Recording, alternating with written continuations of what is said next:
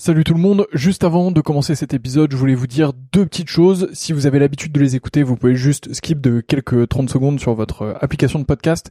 Sinon, je voulais vous dire deux choses. La première, c'est que euh, j'ai récemment acheté un distributeur de verre à vin qui sont vraiment maxi stylés. Je dis pas ça parce que c'est moi qui les vends, je dis vraiment ça parce qu'ils sont très beaux. Moi, je les ai et je prends un énorme plaisir à déguster avec. Donc le nom du site c'est betterwinetaste.com, betterwinetaste.com, tout collé, vous allez dessus. Les verres sont fabriqués en Allemagne, c'est des verres euh, qui sont euh, issus de l'entreprise Eich, euh, donc c'est vraiment très très beau, franchement le, buvant est très fin, les pieds sont magnifiques, je vous les recommande vraiment, c'est un plaisir, il y a toute une gamme, il y a un verre un peu universel pour le rouge, un verre universel pour le blanc, et ensuite il y a des verres qui dépendent un peu plus des régions, Bordeaux, Bourgogne, etc. Enfin ça vous avez l'habitude, c'est vraiment très cool. donc bah si vous commandez dessus, euh, vraiment c'est stylé. Et euh, d'ailleurs, on fait aussi des prix B2B et des offres B2B. Donc si vous êtes vous-même producteur de vin ou si vous travaillez dans le milieu du vin et que vous souhaitez faire des coffrets, que vous souhaitez faire une collection euh, de verres particuliers, que vous souhaitez les faire graver pour votre domaine, votre château, pour recevoir, bah voilà, dites-moi, envoyez-moi un message. c'est une super manière de soutenir ce podcast. Et, et en plus, bah, c'est bénéf pour tout le monde. Donc mon adresse mail, c'est vsurvin.gmail.com vsurvin à gmail.com. Vous m'envoyez un message là-dessus et euh, bah, on fera quelque chose ensemble. Et sinon, bah, betterwinetaste.com et vous avez un code promo POTE euh, qui vous donne droit, je crois, à la livraison gratuite. Donc P-O-T-E-S. Vous avez la livraison gratuite surtout.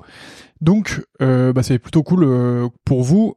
Deuxième point que je voulais vous dire, donc ça c'était le premier.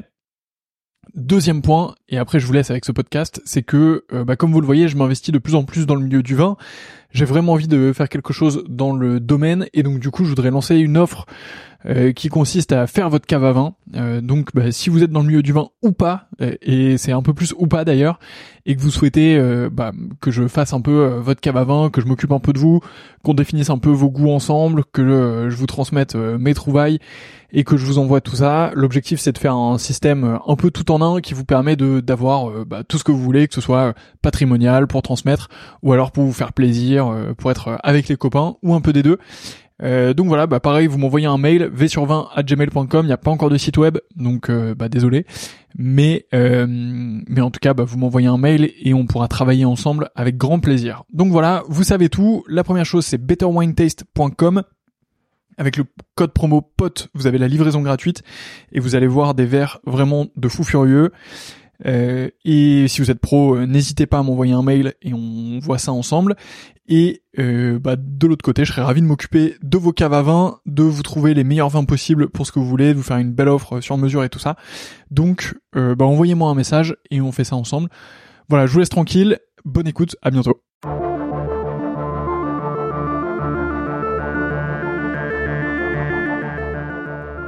Bienvenue dans le 44e épisode du Winemaker Show dans lequel je reçois Mathieu Borde au Château Lagrange à Saint-Julien. Mathieu revient sur toute sa carrière, sur les ambitions du Château Lagrange et sur son travail au quotidien. Si cet épisode vous plaît, n'oubliez pas de le noter 5 étoiles sur votre plateforme de podcast, de le partager à au moins deux de vos amis et à passer un très bon moment.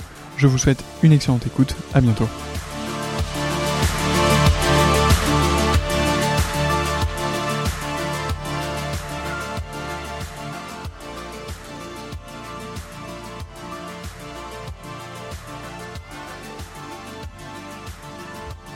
Et c'est parti. Bonjour Mathieu. Bonjour Antoine. Merci beaucoup de m'accueillir ici au Château Lagrange. Avec plaisir. Je suis ravi, euh, je suis ravi de venir à ta rencontre ici. C'est la, c'est la première fois que je mets les pieds à Saint-Julien. Alors j'ai déjà vu du Saint-Julien quand même, mais euh, mais c'est la première fois que j'ai mis les pieds. Euh, donc je suis ravi que ce soit au Château Lagrange et, et que tu m'y accueilles. Également. Merci. Alors on a fait un petit tour du, du château d'ores et déjà. Tu, tu m'as fait un peu visiter, mais on reviendra sur tout ce qui se passe ici dans quelques instants. Est-ce que tu peux commencer par te présenter? Bien sûr. Donc, euh, Mathieu Borde, j'ai 47 ans, je suis né à Bordeaux, pas du tout issu du monde du vin, mais originaire de Bordeaux, amoureux de la région. Et euh, je suis venu au vin en fait assez assez rapidement, puisque pour tout vous dire, mon grand-père avait euh, à sa retraite pris en charge une toute petite exploitation où c'était un petit peu de polyculture élevage, très peu d'élevage, mais un peu de polyculture, et il y avait un petit peu de vignes, mais on parle de quelques arcs, quelques rangs de vignes, dans lesquels il y avait déjà de, de l'agroforesterie puisqu'on avait tout un tas d'arbres, de pruniers, de poiriers, il y avait des fruits magnifiques. Et on faisait le vin en famille. Donc autant que je me souvienne, dès l'âge de 5-6 ans, on faisait les vendanges avec mes cousins euh, à Bordeaux. Enfin, c'était en entre-deux-mer exactement, euh, pas très loin de Sauveterre de Guyenne. Et on vinifiait le blanc, le rouge, et c'était le vin des amis, le vin de la famille. Je vais être très honnête avec vous, c'était pas dingue. Mais on passait des moments extraordinaires. Donc je me souviens de, de ça, j'adorais ça. J'adorais ça. J'ai fait mes études, euh, ma scolarité à Bordeaux. Et puis euh, après le bac, j'avais envie de m'orienter euh, vers le vin déjà. Et je suis parti d'abord faire une faculté, une licence de biologie cellulaire et de physiologie végétale pour apprendre un petit peu de tout ce qui tournait autour du, du vivant. J'étais voilà plus, plutôt axé biologie, moins matheux physique.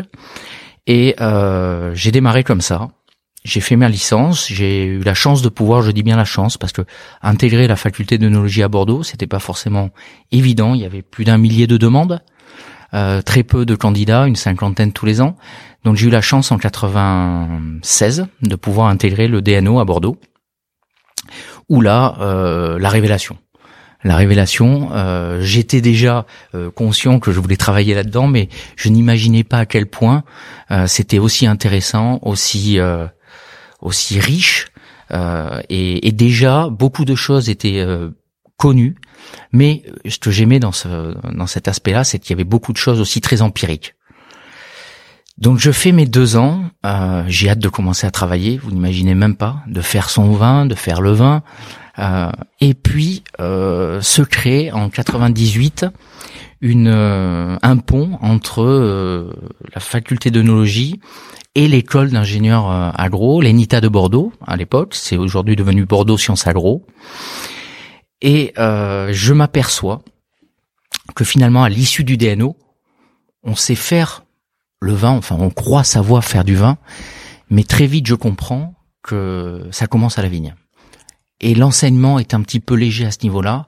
Donc euh, j'ai la chance d'être, euh, de pouvoir intégrer l'ENITA et j'enchaîne sur deux années supplémentaires où on va apprendre l'agronomie, euh, la pédologie et beaucoup plus accès vignes si vous voulez. Et donc là je me récupère quelque part les, les deux casquettes armé, solide, parce qu'encore une fois, je vous ai dit, j'ai pas de, de connaissances dans dans le milieu, j'ai pas de famille dans le vin. Je savais que je voulais rester à Bordeaux. J'avais orienté toutes mes périodes de stage euh, aussi sur Bordeaux, à l'époque où euh, il y avait beaucoup de mes camarades, mes copains qui partaient euh, faire des vinifs en Amérique latine, dans l'hémisphère sud, etc. C'était la naissance un peu des, des, des flying winemakers. Du nouveau monde. Exactement.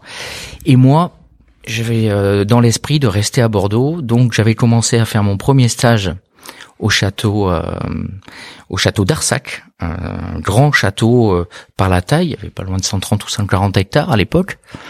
Et euh, j'avais fait un peu de voilà, c'était une découverte, c'était pas vraiment une découverte parce que j'avais fait les vendanges et, et, on vinifiait un petit peu chez mon grand-père, mais c'était une découverte à l'échelle d'un domaine, d'un domaine qui était assez réputé à Bordeaux. Deuxième année, j'ai envie de faire du blanc parce que à Bordeaux il n'y a pas de du rouge et donc je décide euh, sur les conseils euh, du directeur qui, qui était devenu un ami euh, du château d'Arsac d'aller au château Smith Olafite. Hmm. Donc je souhaite changer d'appellation et la chance qu'on a à château Smith Olafite c'est de pouvoir faire du rouge bien évidemment mais aussi du blanc et puis un petit peu de rosé.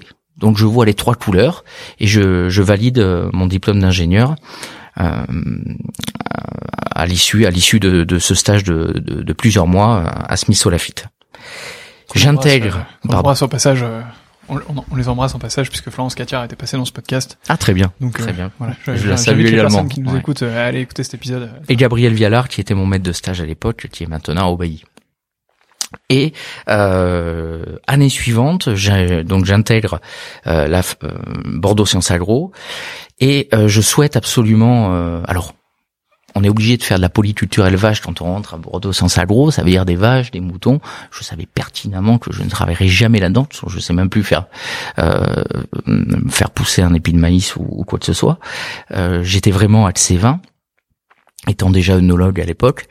Et euh, je, je pars en entre-deux-mers pour voir autre chose. C'est bien beau, hein, les trucs classés, euh, les belles propriétés, mais il est intéressant aussi de voir un petit peu comment euh, on travaille, euh, on apprend à travailler dans des structures beaucoup plus petites, plus modestes. Il y avait 17 hectares de vignes. Le propriétaire exploitait seul avec son épouse le domaine. Il avait un hectare de, de maïs et de blé pour nourrir ces 40 vaches que j'ai jamais vues, qui étaient au pré et que je n'ai jamais vues durant mes durant mes périodes de stage là-bas et euh, concentré sur la vigne. Euh, donc ça, c'était en 98. 99, une année encore euh, à l'ENITA où là, je valide un stage et je voulais faire du liquoreux. Donc je change d'appellation. Je pars, euh, je pars à Sauternes et il y a un seul château à l'époque euh, qui propose de vinifier du sauterne, mais également du blanc sec et du euh, et du raisin rouge et du vin rouge. C'est le château de Mal à Sauterne, selon cru classé, où je fais la connaissance du directeur de l'époque, qui est devenu un très bon ami aussi, euh, Vincent Labergère que je cite, et j'apprends à faire du sauterne, magnifique produit, pas évident à vendre, euh, surtout mais en moment, surtout en ce moment, mais produit somptueux et, et je et je, je passe six mois, euh, cinq à six mois euh, à ses côtés et aux côtés de la famille de Bournazel, un moment extraordinaire. Je dois trouver un dernier stage pour valider ma, ma dernière année et six mois de stage. Je suis approché par mon professeur et à l'époque aussi directeur technique du château Cheval Blanc, Kees van Leven. Et là, ça a été une révélation comme il, euh, il avait mis en place énormément d'essais depuis euh, 6 à 7 ans, depuis 94 si je me souviens bien, on est en 2000, il cherche euh, un étudiant, et le fait que je sois déjà œnologue l'intéressait fortement, pour euh, compiler l'ensemble de ces données, et si vous voulez faire une synthèse en vue d'une publication. Et là, je, je passe six mois là-bas à rassembler des données, à mesurer aussi euh, des données de croissance végétative, de potentiel hydrique, etc., de potentiel tige. Et j'alimente une, une, base de données euh, euh, d'une année supplémentaire et je synthétise tout ça. Et là, c'est une révélation totale. J'apprends énormément de choses à son contact. C'est quelqu'un de très très intelligent. Je, je, je, te souhaite un jour de rencontrer, brillant.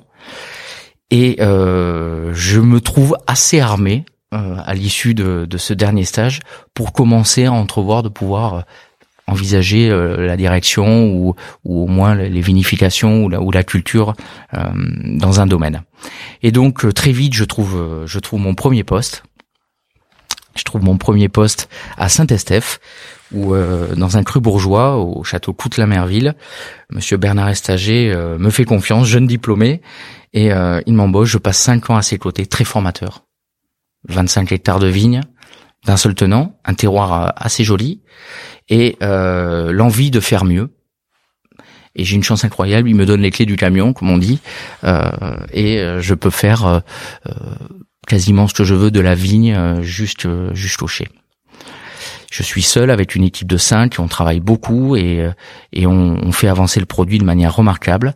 Et au bout ça, ça, te fait quelle sensation euh, justement quand quand t'arrives là-bas et que t'es C'est incroyable. Vraiment, c'est incroyable. C'est beaucoup de responsabilités, un petit peu d'angoisse, mais c'est bien de travailler avec un petit peu de euh, de pression. Moi, j'ai toujours aimé ça.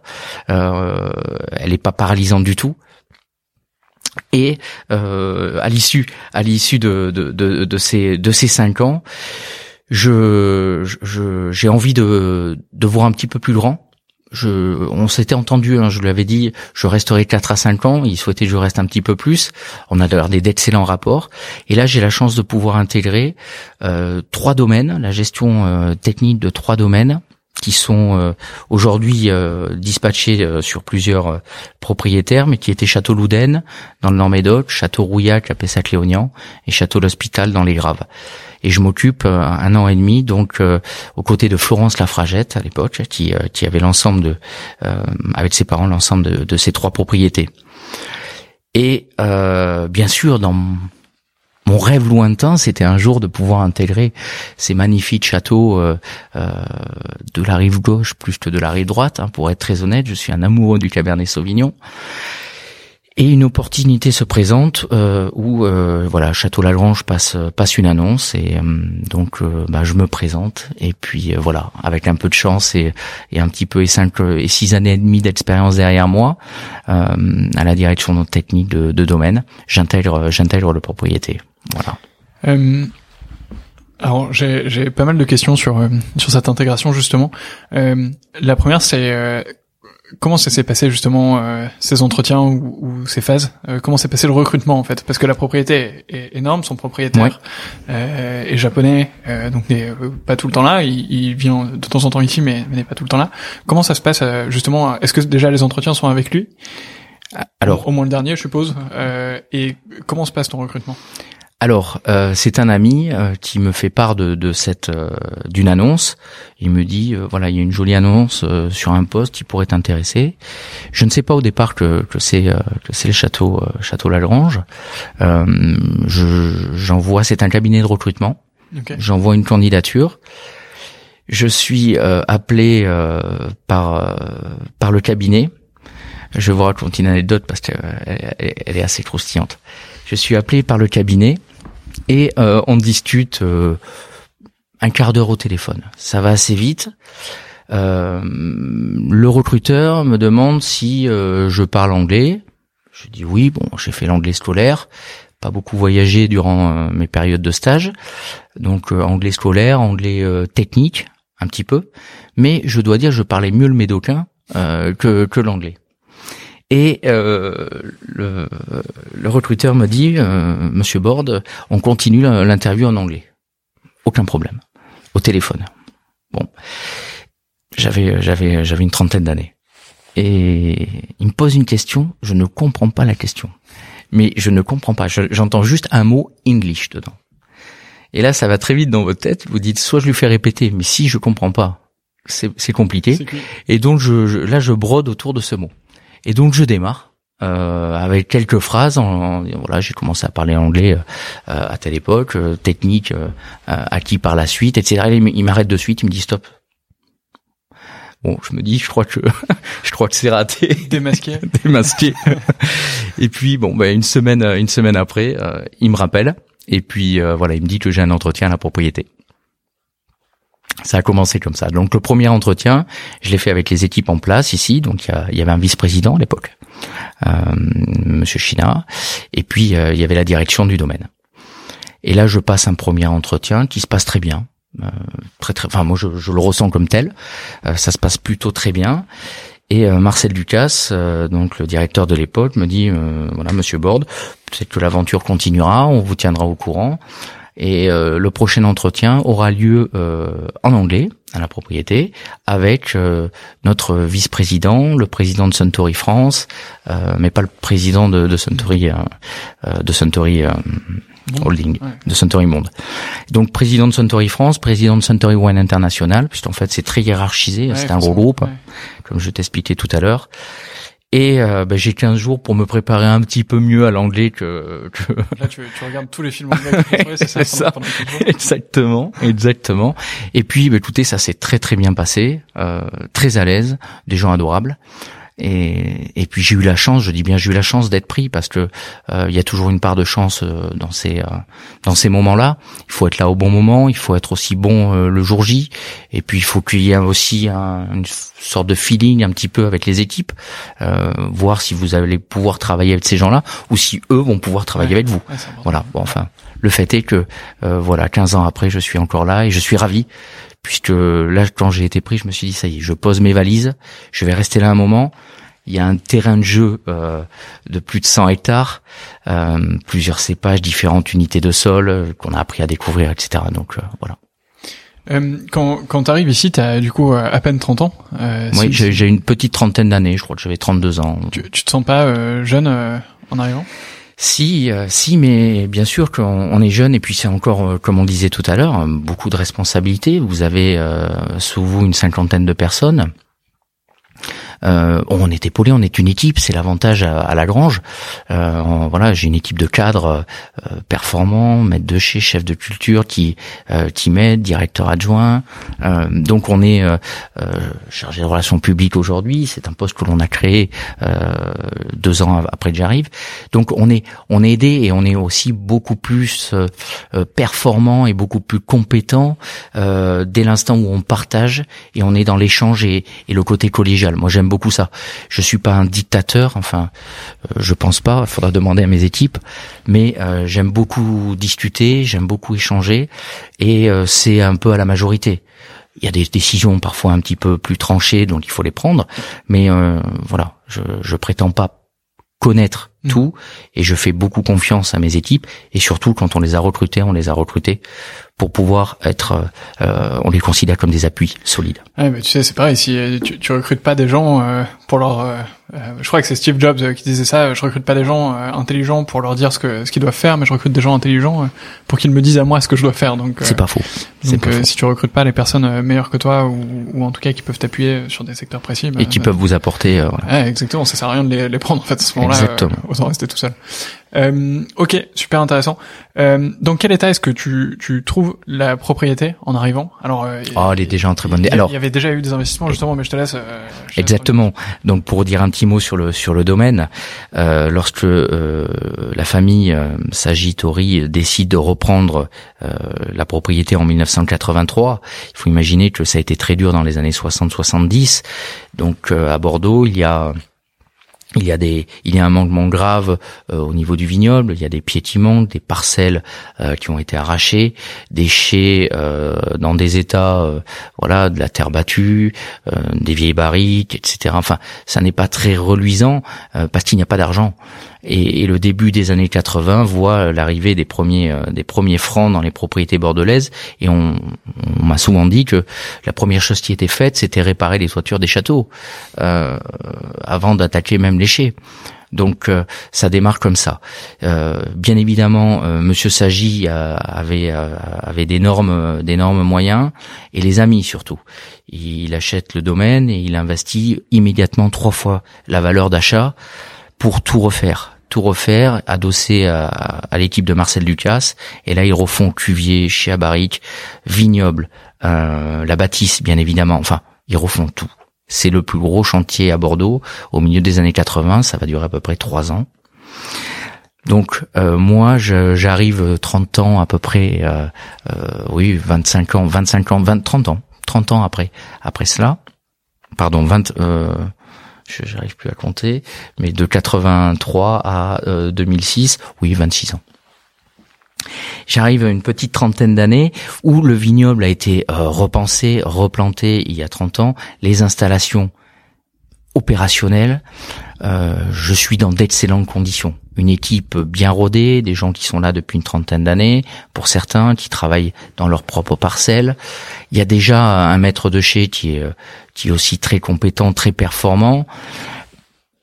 C'est, on est dans le, on avance petit à petit, on apprend à connaître le vignoble parce qu'il y a beaucoup de parcelles, il y a beaucoup de terroirs. On n'a pas trois rangs, hein. et, et vite, euh, vite, dès la première année, dès le millésime 2007, à force de d'observation et de passer beaucoup de temps dans le vignoble, on entame euh, une grosse étude de sol. Je déguste les baies régulièrement, trois heures par jour dans les vignes, pour se faire vraiment une idée de, des zones parcellaires et intraparcellaires. Et euh, on lance une phase d'investissement au niveau du cuvier pour augmenter le nombre de cuves et passer de 56 cuves à 102 cuves très rapidement pour pouvoir vinifier de manière euh, individuelle euh, nos 103 parcelles. Et à ce moment-là, euh, c'est quand même extraordinaire de pouvoir. Ça, je l'ai pas connu. Hein, C'était c'est l'apanage des, des, très grands châteaux lorsque un propriétaire ne s'investit uniquement dans la qualité. Il vous dit vous avez carte blanche. Eh ben de 56 cuves, j'en vends 42, on en a racheté euh, euh, pas loin de pas loin de 70 80 pour euh, remettre un, un, cuvier opérationnel et un cuvier sur mesure pour répondre aux attentes du vignoble. Et le résultat se fait sentir dès la première année. dès la première année, on rehausse considérablement le niveau qualitatif de parcelles. Dès la deuxième année, on ne produit plus de troisième vin, c'est fini. Euh, les fiefs, notre second vin, euh, avalent l'ensemble des parcelles. On a une chance aussi, c'est l'effort de sélection, on en parlait tout à l'heure. Euh, notre propriétaire euh, m'autorise, nous autorise à produire très peu de grands vins, si on le souhaite.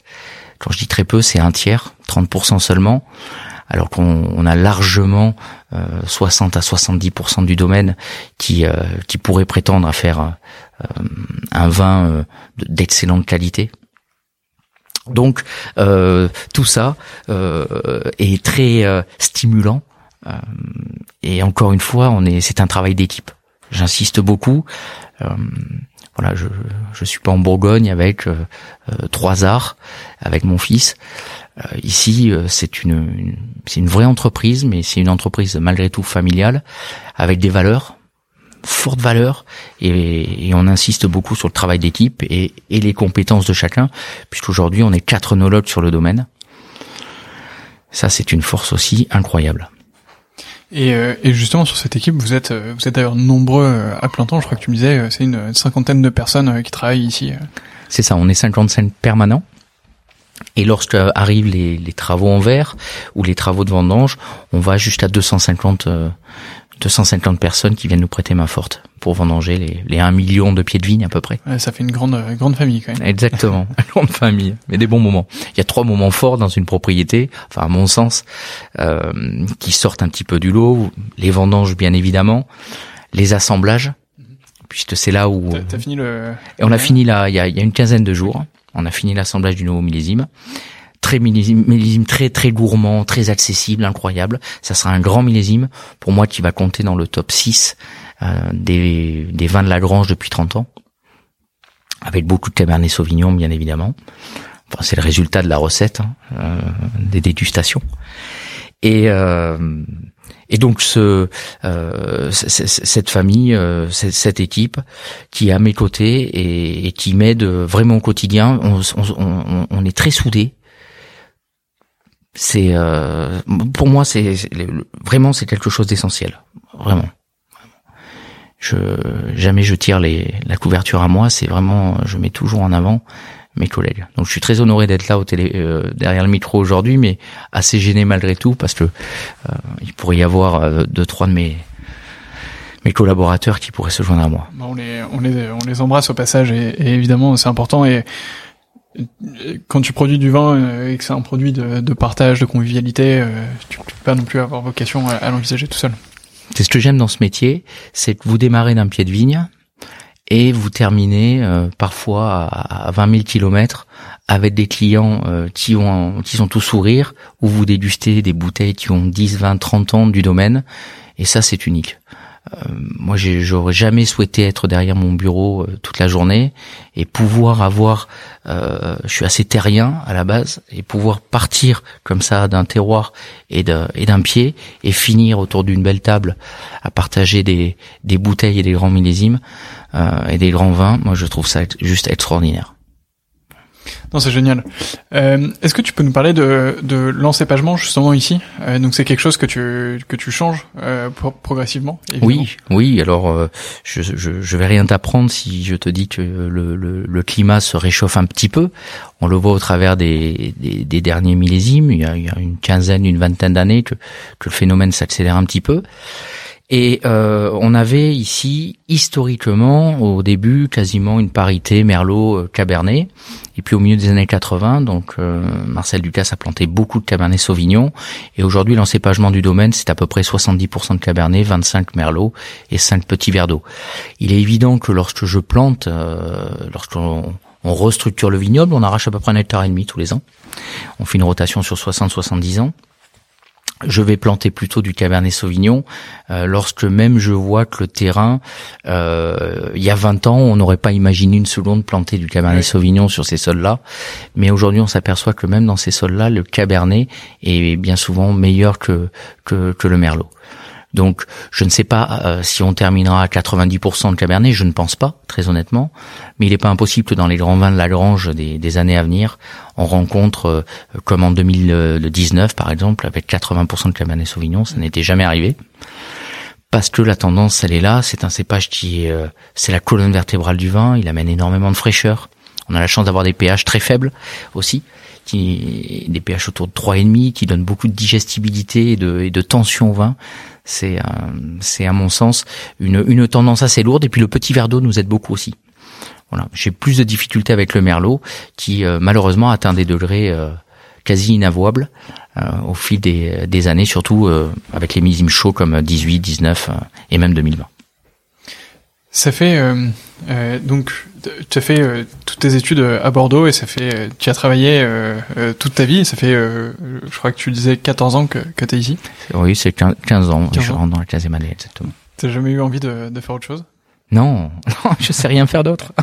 J'essaie de, enfin, je sais pas si je sais faire du vin. En tout cas, j'ai, on, essaie de s'y employer, mais je ne sais rien faire d'autre. Et pour rien au monde, je changerai. Pour rien au monde, je changerai. Euh, j'adore les vins de Bordeaux. J'aime aussi euh, les grands blonds de la Bourgogne. J'aime, euh, j'aime les vins de la vallée du Rhône. Mais euh, je suis un amoureux de Bordeaux et de la région. La famille, les amis. Euh, voilà. Non, je suis trop bien ici. Vraiment, vraiment. Ok. Euh, écoute, euh, ça me va comme réponse. Hein. J'avais pas de, j'avais pas d'attente particulière que je me dise euh, non, je veux absolument bouger. c'est pas le cas.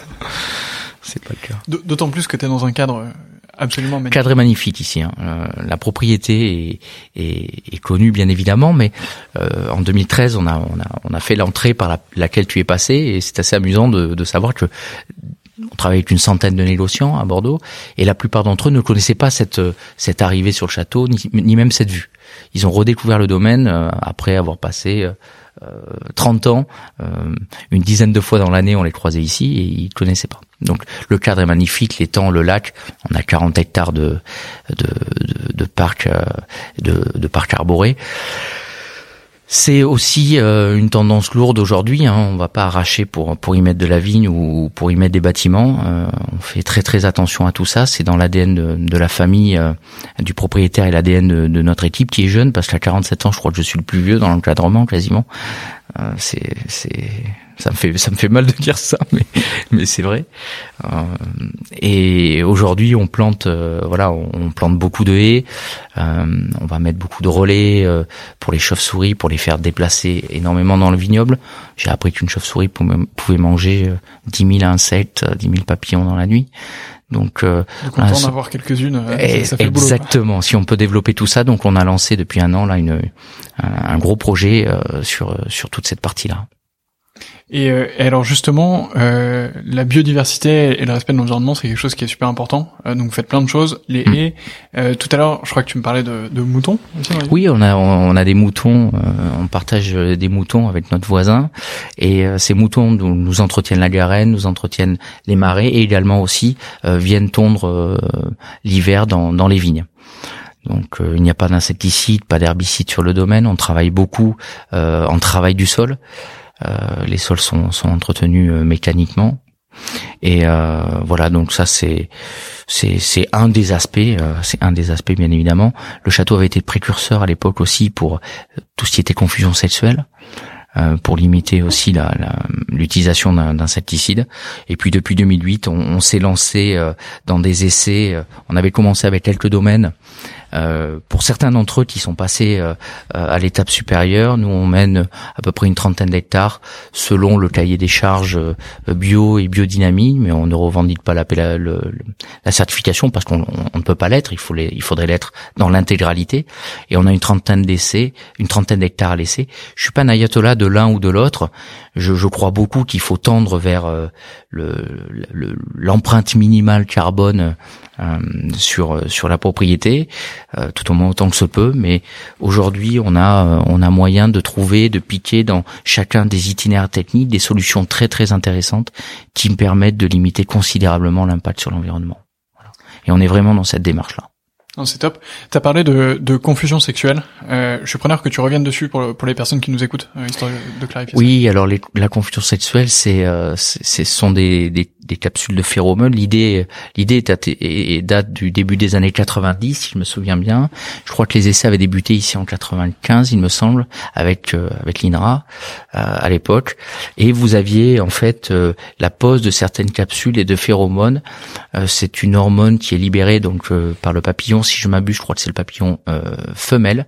Et le mâle, en fait, se retrouve dans la parcelle, mais euh, sous couvert d'une quantité de phéromones incroyable, il n'est pas en mesure de retrouver la femelle et donc de s'accoupler et de pondre des œufs sur les raisins qui génèrent des vers de grappe, euh, des clochitis, et donc qui créent des, des, trous dans les raisins et, et, des, et des, départs de, de, maladies fongiques type botrytis, etc.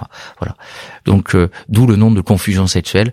On, on biaise un petit peu le, le, le, le, nez, en tout cas du, du papillon. On l'asperge de phéromones et comme ça, il, ça. Il, est, il est perdu.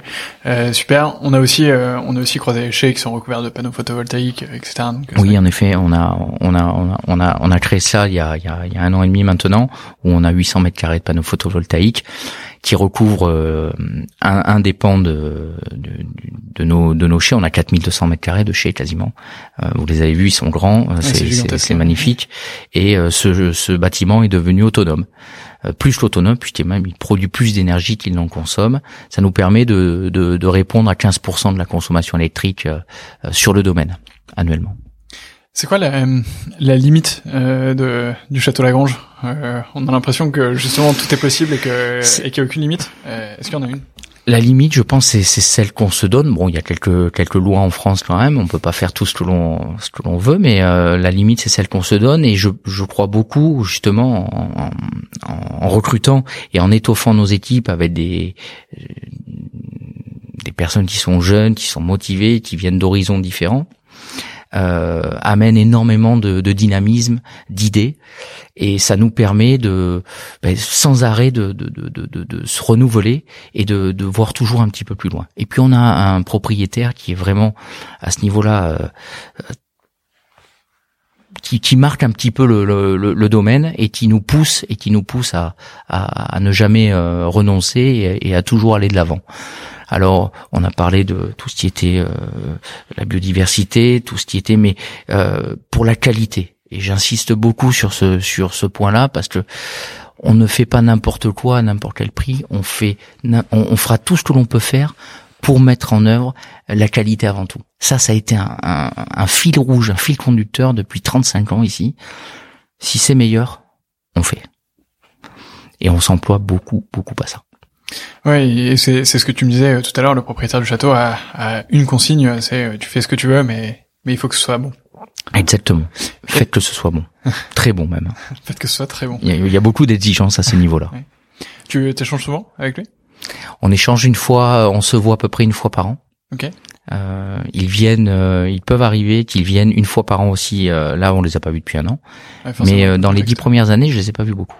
Ok. Je n'ai pas vu beaucoup. Mais vous savez, c'est très, euh, c'est très établi euh, sur le sur sur la structure. Donc il y a un bureau à Paris. Il y a un, mais c'est aussi la société japonaise hein, qui veut ça. Enfin, c'est la tradition japonaise d'avoir une mm. structure qui est très pyramidale. Exactement. Euh, exactement. Donc on a des relais.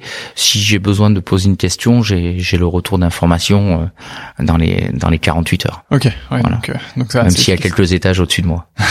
donc ça, ça, ça va vite. Ça va, c'est vite. entendu. Euh, est-ce qu'on pourrait parler un peu de, de nos tourismes et de, de visiter euh, le château Lagrange? Alors euh, là, tu, tu nous accueilles ici avec avec grand plaisir, mais c'est aussi possible pour bien sûr les amateurs de vin de, de venir découvrir le château Lagrange de l'intérieur. Donc le domaine a toujours été ouvert, hein, bien évidemment, et c'est vrai que depuis une quinzaine, une vingtaine d'années, ça s'est accentué. On a passé un gros coup d'accélérateur courant 2007-2008, on avait créé donc un poste de, de chargé euh, relations publiques et no tourisme sur la propriété, la création de 14 chambres également. On a toujours eu euh, ah, accessible. Euh, alors, ça n'est pas un hôtel, ce sont des chambres privées, voilà, chambres privées, comme la table de la Grange. c'est une table privée, ça n'est pas un restaurant, et, et on accueille aujourd'hui jusqu'à 8-9 000 visiteurs tous les ans. Euh, de tous bords, euh, de tout pays, très étrangers, je dirais une quinzaine pour cent de, de public euh, francophone, et puis après, euh, on bascule dans tous les hémisphères, sur tous les continents. On a depuis amélioré considérablement avec aussi bien sûr l'accord du propriétaire qui a très bien compris l'intérêt aussi de faire connaître le domaine et surtout au-delà de, de, l'aspect touristique, c'est surtout créer de l'expérience et créer du lien avec euh, les amoureux du vin euh, qui aiment la grange ou qui souhaitent découvrir la grange euh, du monde entier. Donc on a, grâce à, Justine notamment, étoffé cette offre, étoffé ces, ces possibilités où on peut réaliser. alors bon, on peut faire des séminaires bien évidemment, mais on a tout un tas de dégustations thématiques qui vont sur des millésimes, sur des cépages, sur des assemblages, euh, sur des cépages, sur différents types de terroirs.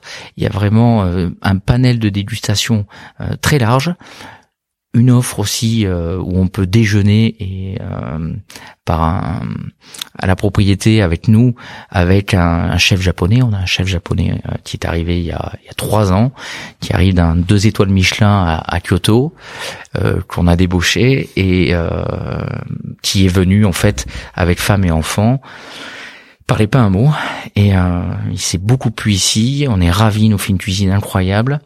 Euh, c'est très fusion. Il adore euh, cultiver les, légumes dans son propre jardin. Qu'il a, alors il nous, il nous casse un peu les pieds. Il est assez exigeant, il est japonais, hein.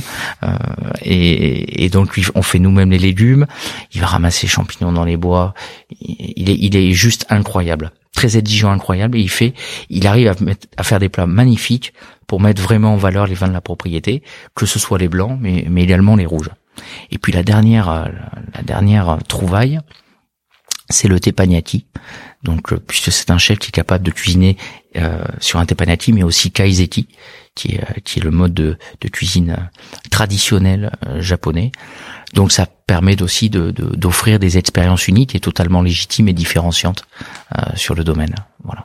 Bon, si avec ça, euh, euh, vous n'avez pas envie de venir visiter le, château Lagrange, euh, c'est qu'il y a un problème. Les, les, gens qui ont la chance de venir nous voir ne regrettent pas et, reviennent très très régulièrement. Ah oui, c'est vrai, t'as, des habitués? Oui, il y a des gens qui reviennent tous les ans et Mathieu, accueille-nous s'il te plaît, fais un dîner, on veut venir, absolument qu'ils soient d'Asie, des États-Unis. On a des, amoureux du lieu, des amoureux de nos vins, et, euh, de, ces bons moments de partage. Parce que vous allez voir, ça, enfin, n'est que du partage et, et, des bons souvenirs. On organise à peu près 180 déjeuners ou dîners voilà, pour vous donner une idée. Un tous les deux jours. Quasiment, c'est ça. T'es rodé sur les déjeuners ou les dîners Alors je les fais pas tous parce que je voyage beaucoup, mais euh, on, se voilà, on se partage un petit peu ce, euh, ces moments-là avec les équipes. Et puis je trouve c'est sympathique d'avoir euh, aussi bien voilà le, le, maître de chez, la chargée de communication, on peut les appeler Stéphane, Justine, Benjamin, qui partagent aussi ces moments-là avec nos clients. Ouais, c'est top. C'est top. Tu voyages beaucoup, justement? Oui, on je dis je voyage beaucoup, mais on voyage d'une manière générale euh, beaucoup, beaucoup plus que par le passé. Peut-être que ça changera l'avenir. Euh, cette année Covid va, nous faire peut-être changer. On fait beaucoup de live Zoom aussi, de mm. dégustation euh, par euh, par visioconférence. mais on voyageait quasiment. Moi, je voyageais une centaine de jours dans l'année. Et euh, pour vous donner une idée, là, il y a, il y a deux ans, avant, avant, avant cette crise sanitaire, on avait fait pas loin de 330 événements, 335 événements euh, en dehors du domaine. En plus des 8000 visiteurs et des 180 déjeuners ou dîners, donc on est cinq à pouvoir euh, parcourir le monde. mais les choses vont peut-être évoluer. Les choses vont peut-être évoluer aujourd'hui si on veut, si on veut être un petit peu cohérent aussi avec avec euh, voilà cette euh, cette notion de, de, de, bilan carbone et d'empreinte euh, et d'empreinte carbone. Ouais, c'est clair, c'est clair. Et puis le contexte fait aussi que c'est un peu difficile. On a des projets, on a des projets, mais je peux pas vous en parler. Ah bon, bah alors on fera un épisode 2. Voilà. Ça sort quand? Euh, Peut-être dans l'année. Ah d'accord. Peut-être dans l'année. Bon, alors ça veut dire un deuxième épisode très rapproché, mais mais bon, j'espère que tu me tiendras au mot. Quoi. Ouais, ouais, ouais. euh, même pas une petite info? Non, non, non, non, non, non, non, non. J'aurais pas dû le dire en fait. J'aurais pas dû en parler. Non, mais c'est une vraie réflexion qu'on a depuis un petit moment. Euh, j'ai fait le, j'avais fait le pari d'aller à la rencontre, à la rencontre de, de, tous nos clients. Donc on a, on a développé considérablement ces, ces relations. Moi, je crois beaucoup euh, au contact humain. Et, euh, et aujourd'hui, bon, euh, voilà, on, on va l'entretenir, mais il y a peut-être moyen de, de faire aussi différemment et tout aussi bien. Bon, bah écoute, euh, on a on a hâte euh, de, de découvrir ça. Euh, c'est quoi justement le quel est le profil de, de l'amateur de, de Château Lagrange?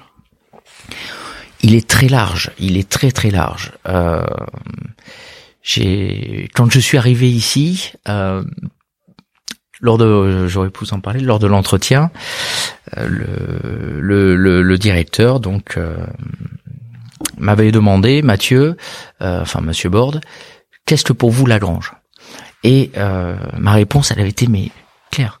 Pour moi, la Grange, c'est le meilleur rapport qualité-prix à Bordeaux, puisque quand j'ai eu mes premiers euh, mes premiers revenus, c'est le premier cru classé que je m'étais offert. Voilà. Et alors, ils ont tous rigolé autour de la table. Ont dit c'est vrai, vous avez pas tort. On aimerait que ça change un peu, pas tant dans la qualité, mais si vous pouviez euh, euh le vendre, un peu le vendre enfin en tout cas faire évoluer la notoriété et peut-être euh, derrière. Mais voilà, c'est et ça, on le retrouve tout à fait dans dans les nos amateurs et les gens que l'on croise euh, de par le monde. C'est tout âge, puisque certes, euh, ce sont des bouteilles de vin et ça n'est que du vin, on ne sauve pas des vies, et ça coûte quand même plusieurs dizaines d'euros mais malgré tout, on est dans l'environnement euh, des crus bordelais euh, reconnu euh, mondialement comme un excellent rapport qualité-prix. Donc vous pouvez avoir,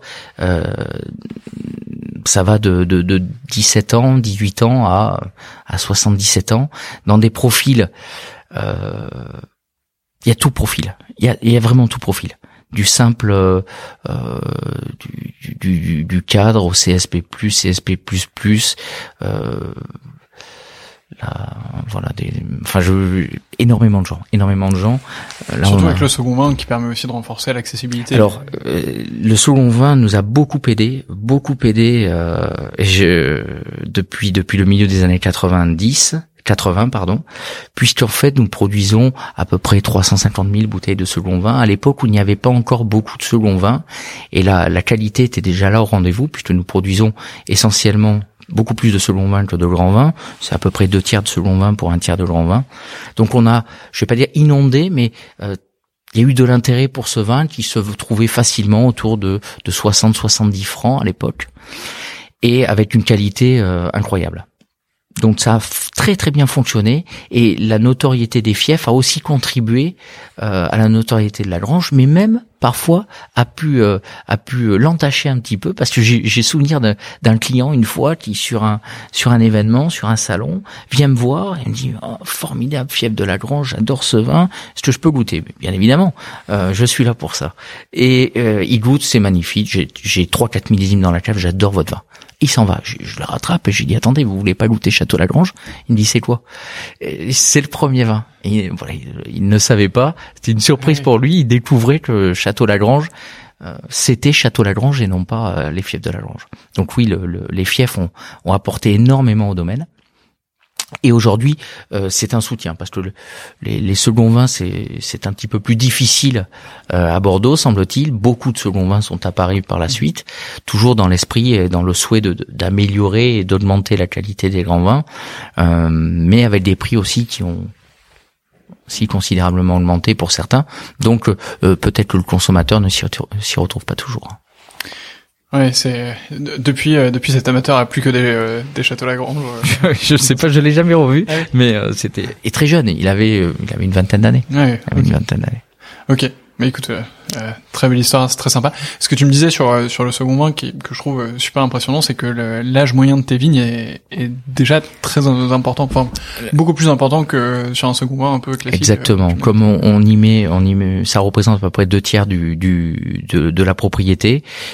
L'âge moyen des vignes tourne autour de 30 ans aujourd'hui sur les fiefs de la Grange, qui en font, moi je dis que c'est un second vin, car oui, il est produit sur la propriété avec nos vignes, euh, nos vignes qui sont d'un seul tenant, d'un seul tenant tout autour du château, mais euh, c'est un, c'est un vrai vin. Et c'est un vin, on va le voir ce soir, hein, qui traverse le temps. Voilà, n'ayez pas peur de laisser dormir une bouteille de fièvre 15 ans, 20 ans dans votre dans votre cave, vous ne serez pas déçus. Croyez-moi, vous ne serez pas déçus. Bon, bah, c'est noté. Alors pour les personnes qui ont acheté une, bouteille de fièvre de la Grange, vous inquiétez pas, vous pouvez encore la garder un petit peu. Euh, entendu. C'est quoi le, le, futur pour le château Lagrange Alors le futur, euh, évident euh, autour de l'environnement. Euh, ça c'est c'est une c'est un souhait euh, de toutes les types. Donc d'avancer en ce sens, être toujours plus respectueux, d'être au plus près des. c'est quelque chose que l'on ressent de toute façon, que le consommateur attend. donc diminuer l'empreinte carbone au maximum, faire encore meilleur si je peux en faire un petit peu plus et meilleur, euh, pourquoi pas, mais faire surtout meilleur, ça c'est c'est c'est la priorité. Et puis on a envie de de développer le encore plus le lien avec le avec nos clients, les amateurs de vin du monde entier. Donc beaucoup de choses en, en prévision euh, pour euh, pour resserrer les liens et, et créer même encore plus de liens avec avec nos clients. Voilà. Magnifique. Euh, est-ce que est-ce que tu sens une influence japonaise ou japonisante quand même ici dans, dans Alors, de... on le on, le sent pas. Euh, c'est-à-dire que ils ne souhaitent pas. Euh, ça a toujours été un souhait de, de, de ne pas marquer euh, trop le domaine avec euh, une connotation japonaise. C'est vrai que l'architecture est très française, par exemple. C'est très, très Exactement. Alors là, on est dans le château où, où Madame Sagi à l'époque avait rénové le, le la bâtisse avec une ambiance euh, un peu fusion avec du vieux mobilier euh, d'époque mais aussi quelques teintures et toiles japonaises. Après vous avez quelques bambous autour du lac qui peuvent rappeler voilà l'Asie. Mais d'une manière générale ça s'arrête là. Euh, quand j'ai décidé de prendre un chef japonais c'était euh, ça a été bien accepté, mais il fallait pas trop pousser. On m'a dit ne restez, restez bien français, restez bien. Voilà. Ils ont toujours été très, très, très discrets. Alors j'ai, il y, a quelques anecdotes comme ça parce que à l'époque, lorsque ça avait été vendu en 1983 à la famille japonaise, ça avait fait beaucoup de bruit à Bordeaux, beaucoup de bruit. Moi, j'avais une dizaine d'années et je me souviens très, très bien de mes parents en parlaient. Euh, comprenez, c'est le patrimoine français qui partait, euh, qui partait euh, à l'étranger. Et puis voilà, ce n'était pas des Belges où on partait loin en Asie avec des Japonais. Et puis euh, très vite, ils, ont été très vite intégrés, puisqu'en fait, ils ont, on a très vite compris qu'ils étaient là pour le long terme. Ils ont, ce qu'ils ont fait, je pense que personne ne l'aurait fait à l'époque, investir trois fois la valeur d'achat pour tout refaire avec une seule consigne, faire bon. Et 35 ans après, 36 ans après, ils sont toujours là. Ils sont toujours là avec les mêmes euh, les mêmes prérogatives. Donc moi je, je, suis euh, je suis admiratif de, de, de, ces gens-là, mais ils ont toujours dit pas trop de Japon, pas trop de Japon, pas trop de touche japonaise. Nous on y, on appuie un petit peu parce qu'on trouve que la culture est assez proche. Et le mariage est intéressant. Et le mariage est excessivement intéressant, tout à fait.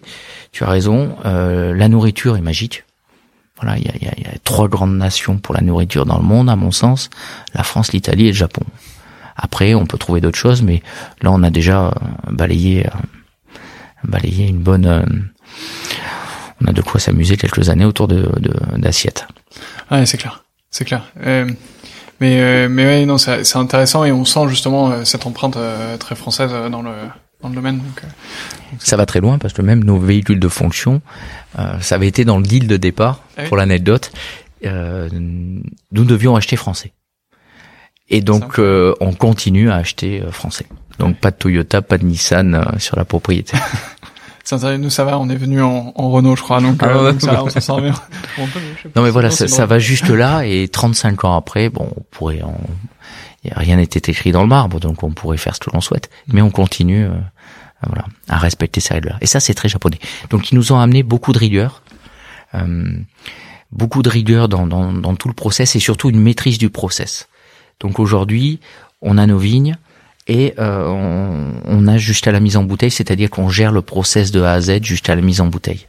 Ça, ça a été un souhait dès le départ, et on est un des rares châteaux à être équipé de notre propre chaîne de mise en bouteille, euh, très haute technologie. Voilà.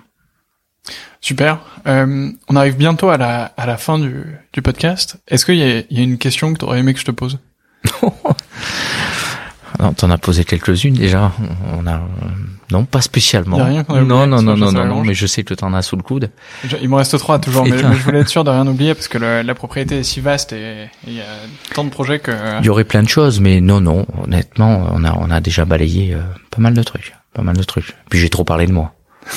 Oh, t'as as beaucoup parlé de ton équipe aussi, t'in- t'inquiète pas, et, et du vin. Euh, heureusement, donc euh, euh, Château Lagrange, chef de Lagrange. Il y a un blanc aussi. Euh, oui, c'est vrai. Tu as raison, c'est vrai. Il y a un blanc. Le blanc, c'est 1996 le déclic. Vous savez qu'à Bordeaux, enfin, voilà, il y avait eu toujours des, euh, des des propriétés produisaient des blancs. Aujourd'hui, il doit y avoir une trentaine de blancs à Bordeaux. Euh, Lagrange, euh, donc la naissance des arômes de Lagrange, arôme le- la fleur blanche en fait, qui qui se situe tout autour du lac. Euh, Donc le jeu de mots avec les arômes. Euh, Marcel Ducasse crée ça en 1996, donc ça fait 25 ans. Et c'est un des facteurs, c'est un des critères qui m'ont fait aussi choisir ce domaine-là. Vrai. Euh, bien sûr, parce que je c'est c'est c'est génial de faire du blanc. C'est beaucoup plus technique, je trouve, que le rouge.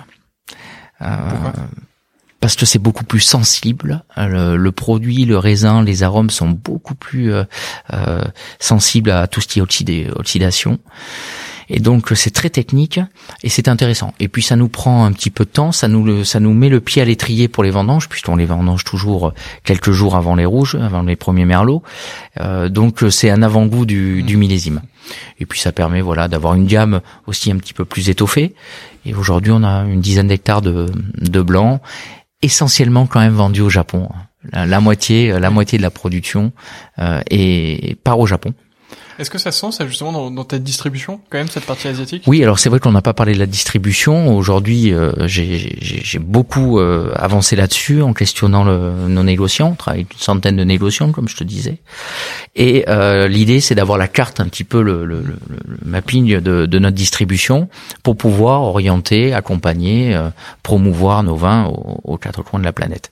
Et le Japon représente à peu près 20 à 25 euh, sur les, les vins rouges et 50% sur le, le vin blanc. Ok, ah oui, donc. euh, Donc c'est un, un marché euh, très important. Ouais. Je n'y suis pour rien. oui, Le propriétaire nous y aide mais- beaucoup. Ouais, Voilà. ouais, je me doute qu'effectivement, mais mais euh, c'est intéressant et c'est original aussi pour un pour un vin de Bordeaux d'avoir autant Ouais. de autant de marchés euh, là-bas. Euh, écoute, on a fait un beau tour euh, du propriétaire et et de et de toi aussi. Euh, donc euh, merci beaucoup pour pour ce temps. Il me reste trois questions qui sont traditionnelles dans dans ce podcast. Je t'écoute. Mais je t'ai prévenu avant. Oui. Donc, euh, donc non, ça va. Euh, le- la première question, c'est est-ce que tu as une dégustation coup de cœur récente? Alors j'en ai j'en ai plein. Très honnêtement, ici on est on est des amoureux de, de la dégustation à l'aveugle. Ça fait 25 ans que que je déguste à l'aveugle. Et euh, mais il y en a une que j'ai eu euh, il y, a, il y a une quinzaine de jours, magnifique, un vin blanc allemand, Riesling, de chez Robert Weil, Friedrich, Friedrich Grafenberg 2010. je te, je te remercie pour la retranscription euh, qui va être très facile, mais Je pourrais te passer le l'orthographe exact, c'est magnifique comme vin. Voilà, des grands Riesling allemands, euh, somptueux. Voilà. J'en ai acheté quelques bouteilles. ça marche. Mais écoute, si j'ai l'occasion d'en, croiser, je manquerai pas de, euh, de sauter dessus et de, de, de réaliser cette déguste. Euh, est-ce que tu as un livre à me recommander sur le vin avec une orthographe plus facile? Oui, ça, alors ça va être beaucoup plus simple. euh, Tu le connais des- certainement. C'est le livre qui m'a fait aussi aimer euh, ce métier. Je pense, je suis pas un amoureux de la lecture. J'ai pas trop le temps de lire, mais euh, ce livre, il était à la maison. Ma mère avait ce livre. Ça s'appelle Le goût du vin d'Émile Pénaud. C'est un, un grand classique. Je l'ai lu quand j'avais 8-9 ans. Euh, Et j'en ai un souvenir, je l'ai gardé, je l'ai piqué à ma mère, je l'ai gardé. Je, je le relis de temps en temps, je le reparcours. Euh, et c'est vraiment le livre qui m'a mis, euh, qui m'a dit, oh, j'ai envie de déguster, j'ai envie de, de connaître tout ça. Bon, il a fallu attendre un peu quand même euh, entre Il a fallu attendre un petit peu. entre cette première lecture et, et la première dégustation. Euh, et enfin, est-ce que tu as un, un invité à me recommander pour mes prochains épisodes de ce podcast? Alors, Un ou plusieurs, tu, Ouais. peux, tu peux te lâcher, y a pas de problème. ça tu m'en as parlé tout à l'heure. Euh, J'y ai réfléchi. Alors il y en aurait plusieurs, il y en aurait plusieurs, mais euh, il y a quelqu'un que j'aimerais bien, euh, j'aimerais bien écouter parce que le peu, les quelques fois où j'ai pu discuter avec lui, euh, c'est un grand technicien de, du Médoc. C'est Dominique Arangoitz, qui est donc le directeur technique du château Clos d'Estournel à Saint-Estèphe. Il va m'en vouloir, hein, il va m'en vouloir parce que c'est pas quelqu'un de très, euh, euh, il, est très pédagogue, mais il est assez timide, assez assez réservé, mais c'est quelqu'un d'extraordinaire qui fait des vins somptueux. Donc euh, oui, je serais, euh, je, je te le recommande. Bien plus compétent que moi, c'est un modèle. Excellent. Et eh ben écoute, compte sur moi pour prendre contact avec lui et, et pour lui arracher cette interview euh, euh dans les dans les semaines ou dans les mois qui viennent. Je vais pas vous remercier. et euh, je manquerai pas de te l'envoyer euh, évidemment. Euh, merci beaucoup Mathieu. Pour, merci pour Antoine. J'ai passé un excellent moment. et et je te dis à bientôt pour pour un prochain épisode dans quelques années. Avec plaisir. Tu es bienvenu quand tu veux. Ça c'est bien noté. Euh, aux personnes qui nous écoutent, euh, j'espère que vous avez apprécié cet épisode tourné euh, dans les salons du, du Château Lagrange. moi, j'ai passé un excellent moment. Je vous invite à le partager autour de vous, à en parler à plusieurs personnes. Envoyez-le à, au moins deux de vos amis, comme ça on continue cette chaîne sans fin. Mettez-lui la note de 5 étoiles sur Apple Podcast, c'est extrêmement important pour le faire découvrir, pour l'ouvrir au plus de monde possible et, et, pour développer la culture du vin auprès du plus de personnes possible. Et, euh, et, je vous souhaite euh, une très bonne journée ou soirée en fonction de quand vous l'écoutez. Mathieu, à bientôt. Très bonne soirée à tous. Merci beaucoup, à très bientôt. C'est déjà la fin de cet épisode. J'espère qu'il vous a plu et de mon côté, j'espère vous retrouver très très vite sur 20 sur 20 et sur les autres épisodes du podcast. À très vite.